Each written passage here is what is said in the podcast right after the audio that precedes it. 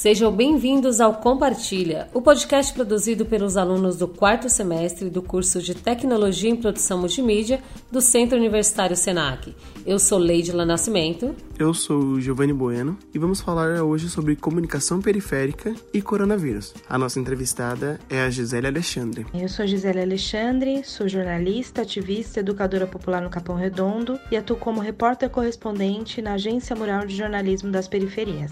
Para falar sobre esse assunto, nada melhor que convidar alguém que atua e vive de perto esse tipo de comunicação. Um dos grandes princípios da comunicação popular ou periférica é contribuir para a construção da cidadania na comunidade. Essa é uma comunicação emergente que vem do povo ou tem a ver com ele. No programa de hoje, vamos falar sobre ela e também saber as ações que têm sido realizadas devido à pandemia do novo coronavírus. Para a gente iniciar nossa conversa com a Gisele, eu gostaria que falasse sobre o que é comunicação periférica e o que difere da comunicação tradicional.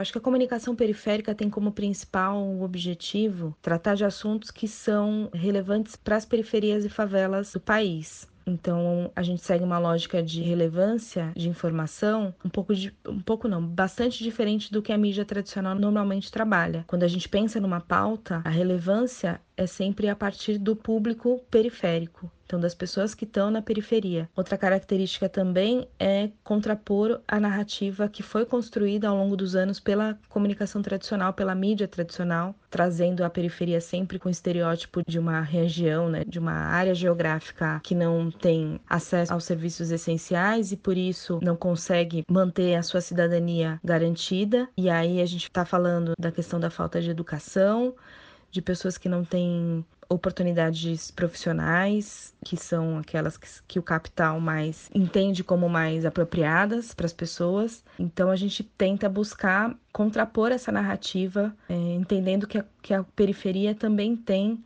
a sua riqueza não apenas é, financeira, né? Não é disso que se trata, mas da riqueza das pessoas, de toda a efervescência que a gente tem, por exemplo, na cultura, e que a educação não é o, o meio que nos difere dentro dessa sociedade de uma estrutura capitalista. E eu acho que é isso. E a questão dos estereótipos também, né? A gente rompe com os estereótipos que foram colocados pra gente ao longo desses anos, com uma narrativa muito própria da periferia então é aquilo de falar é, de nós para nós, então é da maneira com, com que a gente quer ser retratado, a gente escreve da maneira como a gente quer ser retratado nos meios de comunicação. Acho que são essas três coisas que eu, que eu vejo, assim, é a narrativa, contrapor essa comunicação estereotipada e a questão da hierarquia da informação, que a relevância dela parte sempre daqueles que são moradores das periferias e favelas.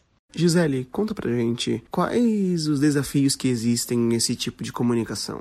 Os desafios para esse tipo de comunicação são muitos, mas eu diria que o principal é se manter financeiramente enquanto um trabalho profissional, vamos dizer assim. Então, os comunicadores periféricos eles não acessam certos recursos financeiros ou, ou recursos tecnológicos que permitem que a gente consiga produzir é, conteúdos de alta qualidade e também com o impacto uh, que a comunicação tradicional consegue. Então, a gente, por exemplo, não tem acesso a uma TV pública, a gente tem pouco acesso a rádios comunitárias, rádios locais. Então, pela questão dessa hierarquia de informação, né, atender sempre às necessidades daqueles que estão nas periferias e favelas, nos coloca num, num outro lugar dentro dessa da, da, estrutura que a gente tem da sociedade. Então, acho que o principal desafio é a gente se manter firme no nosso propósito de comunicar através de uma narrativa periférica, sem se vender, vamos dizer assim, para uma estrutura capitalista.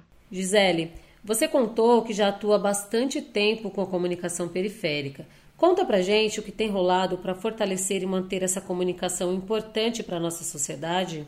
É, ao longo dos anos, eu tenho percebido, eu, eu já estou nessa comunicação, tentando produzir esse tipo de conteúdo desde 2007, bastante tempo. Então, ao longo da, da minha trajetória dentro da comunicação periférica, eu percebi a construção de várias redes de apoio que se fortalecem entre si, que é muito importante para a gente se manter firme. Aqui em São Paulo, a gente tem a rede de jornalistas das periferias, que foi uma construção em 2006. Se eu não me engano, eu entrei na rede em 2017. Eu já estava formada, já tinha alguns coletivos quando eu, quando eu fui convidada para participar. E é um, um, local onde a gente consegue se conectar com pessoas que estão fazendo trabalhos muito potentes dentro dessa, dessa proposta da comunicação periférica. E também a gente consegue unir forças para acessar alguns tipos de financiamento, que é um dos desafios que eu comentei antes. Então, a partir dessa construção de redes, a gente consegue ter mais força para conseguir com que alguns financiadores percebam a relevância do nosso trabalho. E é uma coisa que eu tenho visto muito, assim, acho que de uns